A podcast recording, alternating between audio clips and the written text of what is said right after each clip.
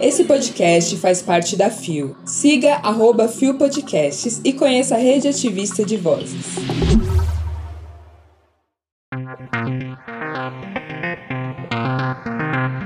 Seleção de texto de Mário de Andrade ressalta sua bissexualidade.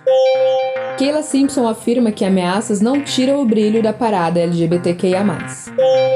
São Paulo Fashion Week chama a atenção a diversidade nas passarelas. Sexta-feira, 17 de junho de 2022. Olá, eu sou Bia Carmo e este é mais um Bom Dia Bicha. Sextou, vale! Levanta, viada, vamos assim! O seu podcast diário de notícias sobre as comunidades LGBT QIAP+. Seis e ônibus. Deu na Folha. Tesão de Mário de Andrade por homens surge em obra erótica que agora vem à tona. Publicado em 10 de junho de 2022 por Walter Porto.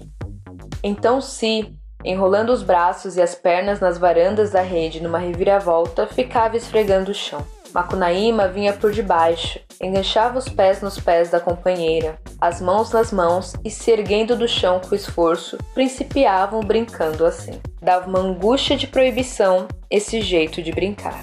A angústia de proibição nessa cena de sexo do clássico Macunaíma era tanta que o próprio Mário de Andrade decidiu se censurar. O trecho acima foi cortado da edição seguinte do livro, depois de um diálogo aflito do autor com Manuel Bandeira. É curioso que um autor que libertou o Brasil de tantas tradições tenha essa ambiguidade tão forte em relação ao erotismo. Segundo Eliane Robert Moraes, crítica literária, pesquisadora, professora da USP e organizadora de Seleta Erótica de Mário de Andrade, publicado pela editora Ubu, a atração de Mário por homens é palpável em sua literatura, já que as passagens que pulsam de tesão mais carnal nunca envolvem mulheres. Como o autor escreve no prefácio do livro, é essencial rejeitar interpretações que ocultem o corpo, os trejeitos e a orientação sexual do escritor, ao mesmo tempo que se mantém em mente a distinção entre a sexualidade de Mário e o erotismo em Mário. O pesquisador César Braga Pinto, amigo e referência bibliográfica de Moraes, tem um longo artigo no recente volume Modernismos 1922 a 2022, sobre o desconforto que identifica nas leituras predominantes sobre Mário. A crítica tem abordado o X da sexualidade em e de Mário de formas mais ou menos homofóbicas, às vezes com cuidado, às vezes com constrangimento, outras com dissimulação e, não raro, em gestos de desqualificação ou obliteração. A bibliografia sobre o escritor, como um todo, apagou a maior parte do que se referia à sua latência sexual, afirma Moraes. Mário foi bem limpo. Ele se tornou um grande pensador do Brasil, e justamente, mas o sexo foi tirado dali. É saudável que hoje se observe o movimento inverso. Fica claro, afinal, como o pensamento erótico serve de potência para a criatividade. Ou podemos citar diretamente aquele trecho censurado em que Mário surpreende Macunaíma transando com si. Brincavam assim, e agora, despertados inteiramente pelo gozo, inventavam artes novas de brincar. O B não é de Beyoncé, tá? E muito menos de biscoito. E queridos ouvintes, eu quero destacar e comentar com vocês o seguinte trecho que eu retirei da matéria da Folha. E a, a matéria ela tá no descritivo desse episódio, então recomendo que vocês acessem, que vocês leiam ela na íntegra. Mas vamos lá. Segundo Eliane Robert Moraes, a atração de Mário por homens é palpável em sua literatura, já que as passagens que pulsam de tesão mais carnal nunca envolvem mulheres. Certo, foi a parte que eu li. E aí, tem um complemento. Ela é peremptória ao definir o escritor como gay, não bissexual. E ela diz o seguinte: em gerações mais antigas, quase todo homossexual foi bissexual. Por quê? Foi criado para ser hétero. Meus amigos gays todos transaram com mulher. Dizer que a pessoa é bissexual por causa dessas histórias é deformar deformar, né? Deformar é desfigurar, tirar do aspecto original. E nossa, gente, foi, foi um mix de coisas que eu quase me perdi no pensamento. Eu não sei se isso aconteceu com vocês, mas ocorreu com muitos dos meus amigos, aconteceu comigo também. Quando nós começamos a nos conectar realmente com a nossa sexualidade, quando percebemos que, que nós não nos encaixamos na forma de amar imposta pela sociedade, nos apresentam somente dois caminhos. Ou você é lésbica ou heterossexual, ou você é gay ou heterossexual. GL, apenas, só um ou outro. E vem, né, aqueles momentos de confusão impostos pela heterossexnormatividade, que é nós tentando ter uma relação cis heteronormativa para nos incluirmos e sermos vistos a todo custo como heterossexuais. Agora, dizer que quase todo mundo, que quase todo homossexual foi bissexual, eu acho que foi de uma infelicidade absurda. Exatamente foi uma fala bem bifóbica e que fortalece estereótipos de que ser bissexual é estar confuso, é estar passando por uma fase, um processo, um momento, é não ter decidido, o que não é uma questão de escolha, né? Mas sim de ser, de sentir. Eu não sei se eu tô conseguindo me fazer entender, gente, mas como são assuntos totalmente distintos, ela acabou colocando no vai passar, ele só tava confuso, ele não é bi, ele é gay e ponto final.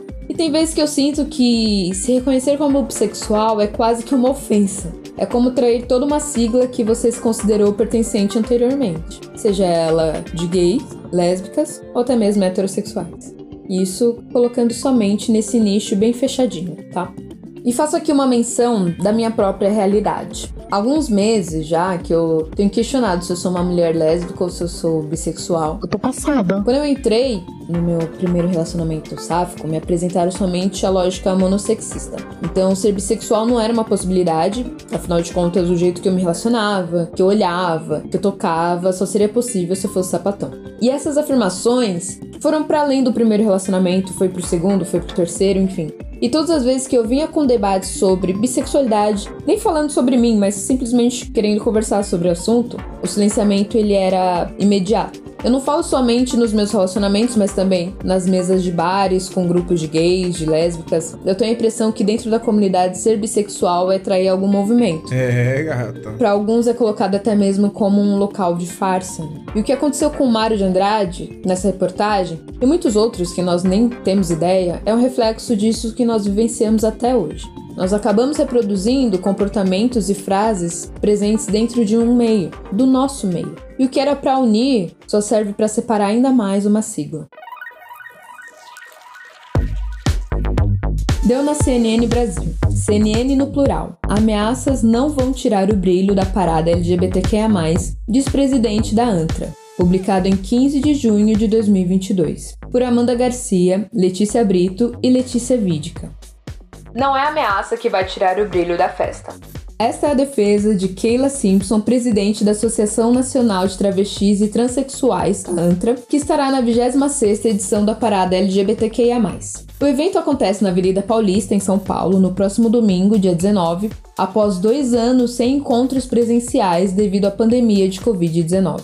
A Associação da Parada do Orgulho LGBT+, de São Paulo, informou que recebeu ameaças, um boletim de ocorrência foi registrado contra os remetentes que não tiveram os nomes divulgados. A CNN Rádio, no CNN no plural, Keila foi categórica. A gente espera que domingo façamos uma linda festa na Avenida Paulista e a partir daí as pessoas se conscientizem bem dos seus direitos. A gente convive três anos de ameaças na internet e não vamos nos intimidar com isso. A presidente da ANTRA afirma que, no retorno presencial, as pessoas querem e têm o direito de se divertir.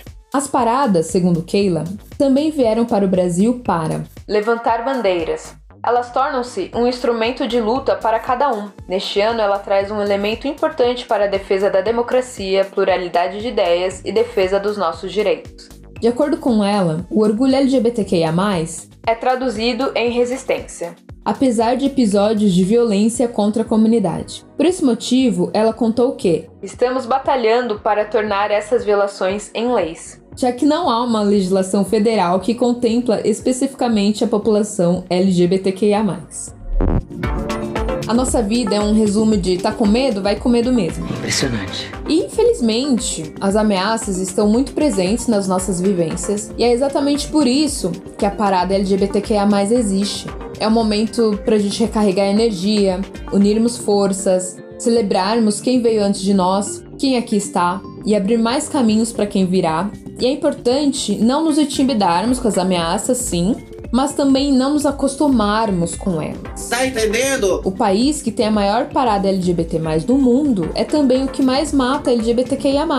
Para vocês terem uma noção, que eu acho que já possuem, cada um de nós, da sigla, morre a cada 29 horas no Brasil. Conforme o grupo Gays da Bahia, em parceria com a Aliança LGBTI+, no ano passado, em 2021, pelo menos 300 pessoas da nossa comunidade morreram de forma violenta. O amor do arco-íris é o que mais brilha e também o que mais sangra. E que no domingo, para além da festa, nós tenhamos nossos direitos garantidos. Em especial, o direito de manifestação do nosso amor nas ruas, o direito à vida, o direito à integridade física e os direitos humanos. E eu termino recitando o trecho de uma música contemporânea que se tornou um dos hinos da nossa luta, que é o seguinte: O que vão dizer de nós, seus pais, Deus e coisas tais, quando ouvirem rumores do nosso amor? Baby, eu já cansei de me esconder entre olhares, sussurros com você. Somos dois homens, duas manas, dois manes e nada mais. Um novo tempo há de vencer, para que a gente possa florescer. E baby, amar, amar sem temer. Eles não vão vencer, baby. Nada há de ser em vão. Antes dessa noite acabar, baby, escute. É a nossa canção. me empolguei no final, foi mal, mas é isso. Deu no Terra Nós. Grife chamam a atenção à temática LGBTQIA+, nas passarelas. Publicado em 15 de junho de 2022, por Rosângela Espinosa. O último São Paulo Fashion Week teve um tema em comum em praticamente todos os desfiles: a inclusão e a presença nas passarelas e fora delas de pessoas da comunidade LGBTQIA, seja drags, trans, gays, bis, lésbicas, travestis. O evento, aliás, acabou no dia 4 de junho com o desfile de Isaac Silva, que fez uma homenagem à drag queen Márcia Pantera, com sua presença no começo e no fim da apresentação e uma enorme bandeira em arco-íris sendo estendida. Além de Isaac, várias outras marcas levaram a temática. Entre eles, Valério Araújo, LED, Ponto Firme, Silvério, Bold Strap. E o assunto vinha nas próprias roupas, em frases como a camiseta usada por Gil do Vigor no desfile da LED além de modelagens, enfeites nas pessoas, cruzavam a passarela ou até mesmo na produção da coleção. O projeto Ponto Firme, por exemplo, além de detentos, egressos do sistema penitenciário e refugiados, também chamou pessoas trans para criar as peças de crochê apresentadas. A coleção de Isaac também foi confeccionada por homens e mulheres trans. Aliás, a moda, como representação da individualidade de cada um dentro da teia formada pela pluralidade, é sempre um instrumento capaz de transformar e representar o momento cultural da sociedade. E as grifes mostraram bem isso nos desfiles da 53ª edição do São Paulo Fashion Week.